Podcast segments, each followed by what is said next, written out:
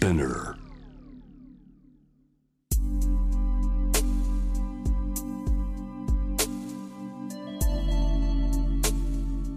眠らない街六本木。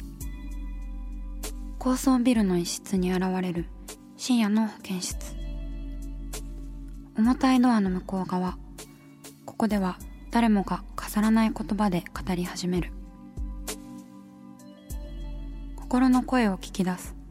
特別な聴診器を持って迎えるのは酒と涙と哀愁をこよなく愛するイラストレーターの田中美咲。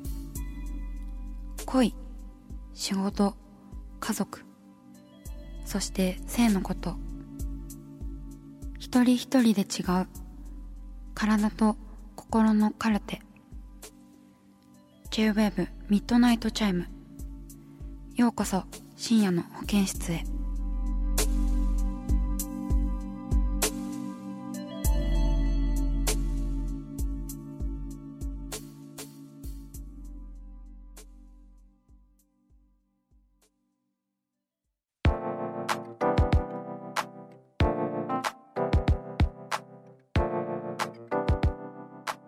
今週も今私が住んでいる熊本からお送りしています。ねあのー放送日は6月になりましたが私は、まあ、このラジオは収録ということで未だ熊本におります。いやいつになったら東京に帰れるのかというか東京に帰ると言っていいのか っていう感じなんですけれども。ねでも東京に帰ったらあのー申請や何やらがこう書類がねあの溜まっていた書類を処理しないといけないのでめちゃめちゃ気が重いですね。なんかはい。帰りたいような帰りたくないようなそんな5月でございます。ぼちぼちなんかいろいろいろいろな規制が解除されている頃にななのかな？うんうん。ねなんか少しずつ日常が戻るといいんですけど私的にはなんかこう第2波第3波とかの可能性も全然あるなと思っていてなので、まあ、いつも通りには戻れないかもしれないんですけどね、うん、気をつけながらやっていきたいと思います。この時期ねただの風邪にかかってもすごいなんか気を配らないといけないじゃないですか。ねそんな状況ってなかなか辛いですけれども。ちょっと乗り越えましょう。さあそして深夜の保健室ミッドナイトチャイム。今夜は、えーリスナーの方から寄せられたお悩みをご紹介します。今回もですね恋のお悩みが多いみたいです。さすが保健室。ねなんかなんででしょうね。保健室ってこう恋愛相談とかなんか普通の先生に話せないことを話しに行くところみたいなそういったイメージ多いですよね。なんか漫画とかでもちょっと保健室の先生だけがなぜかセクシーとか なんか誰が作ったんでしょうねそういうイメージ。まあ私もそういうイメージでこの名前を付けたわけなんですけれども読んでいきましょう。ラジオネーム夏福さん31歳会社員東京都の方です。こんばんは。私は結婚して5年になりますが未だ忘れられない人がいます。もう連絡も取っていないし離れた場所で暮らしている人なので会うこともできないのですが落ち込んだ時などたびたびその人と過ごした時間やもらった言葉を思い出しては心の拠り所にしている自分がいます。田中さんには忘れられない人はいますか？気持ちを消化する方法が分からず悶々とする日々です。とのことですね。夏福さんありがとうございます。忘れられない人ね。いないね。いませんね。時間の経過的になんか忘れてない人とかならいるけど記憶力的に。うん。あとなんだろうな。小学生の時にこう新百合ヶ丘駅で毎回降りるドラミちゃんの格好コスプレをしたなんかおじさんとかはすごい忘れられないけど なんかそういう忘れられない声みたいなのが私は実はないんですよね。これすごいなんかダメだなって思うんですけどダメなことはないけど味気ないのかしらって思ってしまいますわ。ねまあ思い出すのはいいことですよね。そういう忘れられない思い出があるっていうのは苦しいけど私にはすごい羨ましいなって一方思いますね。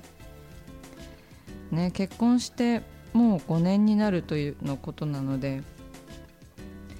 ねでも忘れられないっていうのはまあだからっていうのもあるでしょうね。その結婚したからなおさらこうこの人とはやっぱり婚とかこう一番大事にできなかったとか後悔の念ってすごい残るような気がしますね。だから私はあんまりそういうなんか後悔の念とかがあんまりこう薄いの薄いタイプなのかな。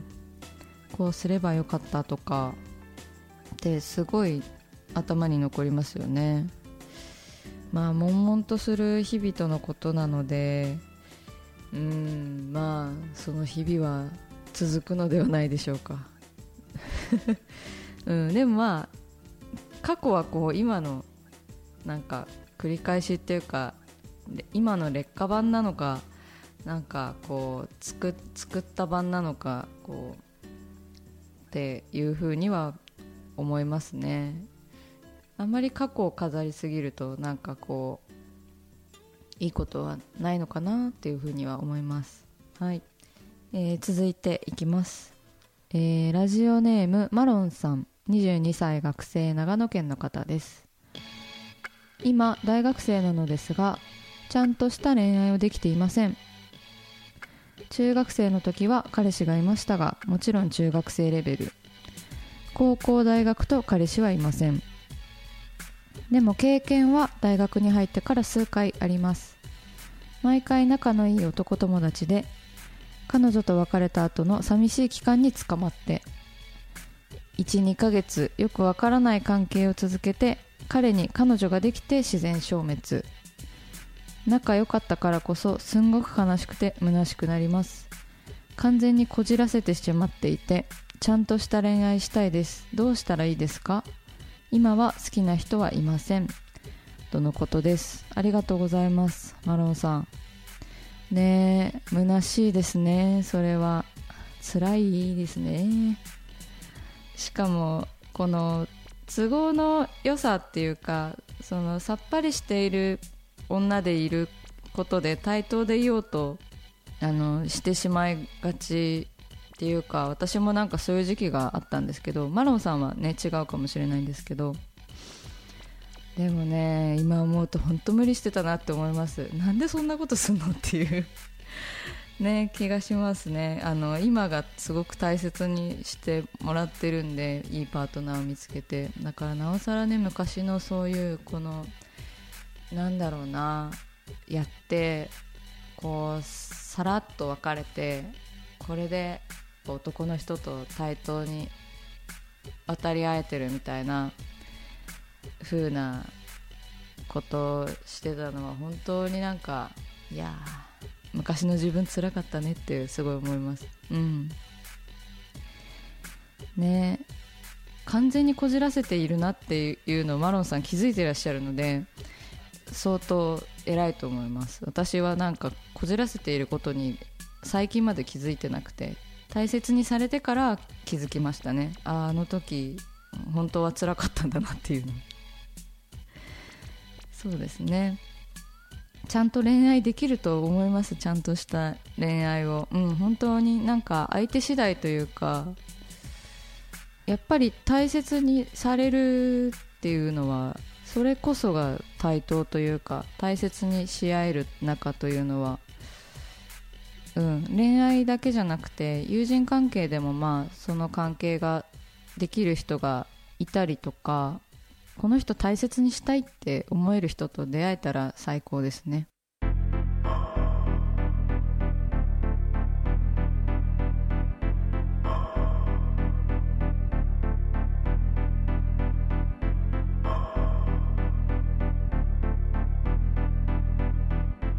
真夜中だから話せる。体のこと心のこと。J-WEB ミッドナイトチャイム。公式サイトとインスタグラムは24時間オープンしています。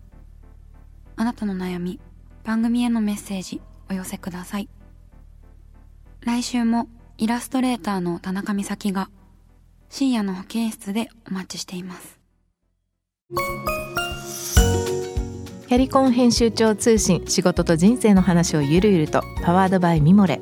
このポッドキャストではミモレ編集長の河原咲子が時には一人で時にはゲストをお招きしキャリアコンサルタントの資格を生かして仕事と人生そして職業キャリアだけじゃないライフキャリアの話を誰にでも分かりやすくゆるゆるとお話します。毎週金曜日に新しいエピソードを配信中です。ぜひ一度聞いてみてください。